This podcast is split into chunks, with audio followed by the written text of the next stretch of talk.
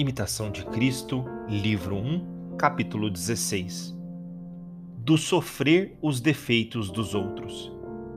Aquilo que o homem não pode emendar em si mesmo ou nos demais, deve ele tolerar com paciência, até que Deus disponha de outro modo.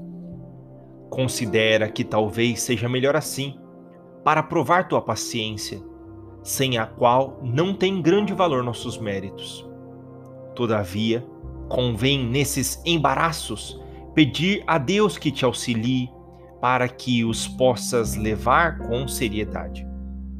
Se alguém com uma ou duas advertências não se emendar, não contendas com ele, mas encomenda tudo a Deus para que seja feita a sua vontade. E seja ele honrado em todos os seus servos, pois sabe tirar bem do mal procura sofrer com paciência os defeitos e quaisquer imperfeições dos outros, pois tens também muitas que os outros têm de aturar. Se não te podes modificar como desejas, como pretendes ajeitar os outros à medida de teus desejos? Muito desejamos que os outros sejam perfeitos, e nem por isso emendamos as nossas faltas. Queremos que os outros sejam corrigidos com rigor e nós não queremos ser repreendidos. Estranhamos a larga liberdade dos outros e não queremos sofrer recusa alguma. Queremos que os outros sejam apertados por estatutos e não toleramos nenhum constrangimento que nos coíba.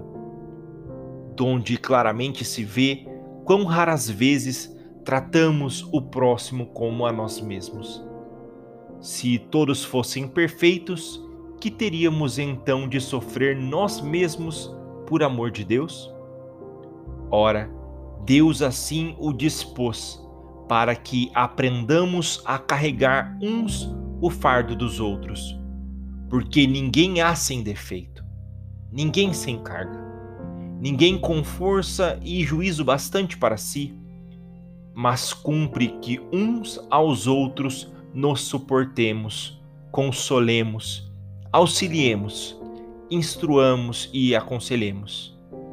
Quanta virtude cada um possui, melhor se manifesta na ocasião da adversidade, pois as ocasiões não fazem o homem fraco, mas revelam o que ele é.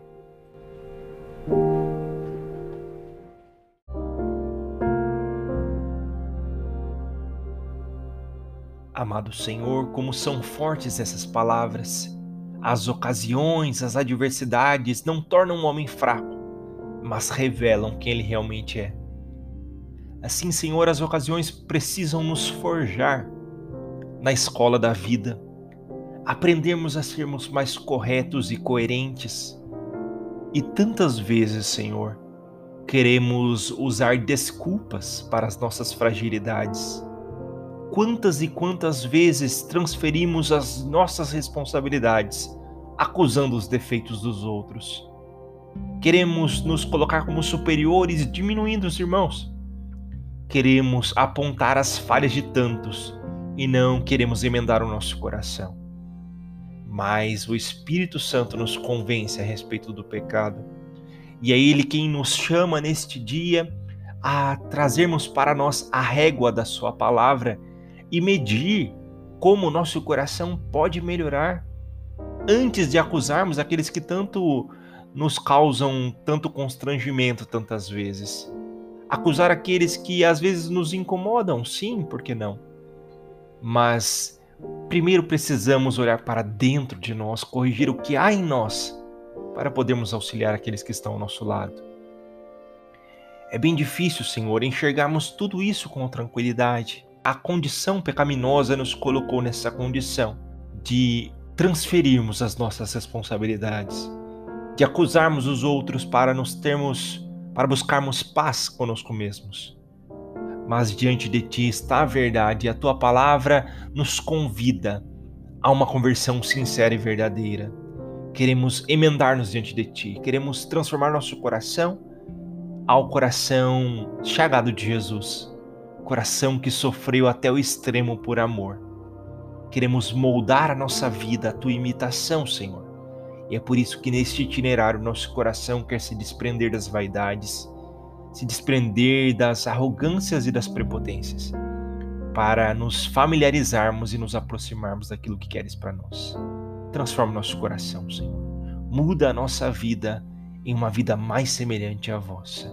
Jesus manso, humilde de coração, faz o nosso coração semelhante ao vosso. Pai nosso, que estais nos céus, santificado seja o vosso nome, venha a nós o vosso reino, seja feita a vossa vontade, assim na terra como no céu. O pão nosso de cada dia nos dai hoje. Perdoai as nossas ofensas, assim como nós perdoamos a quem nos tenha ofendido. E não nos deixeis cair em tentação, mas livrai-nos do mal. Amém.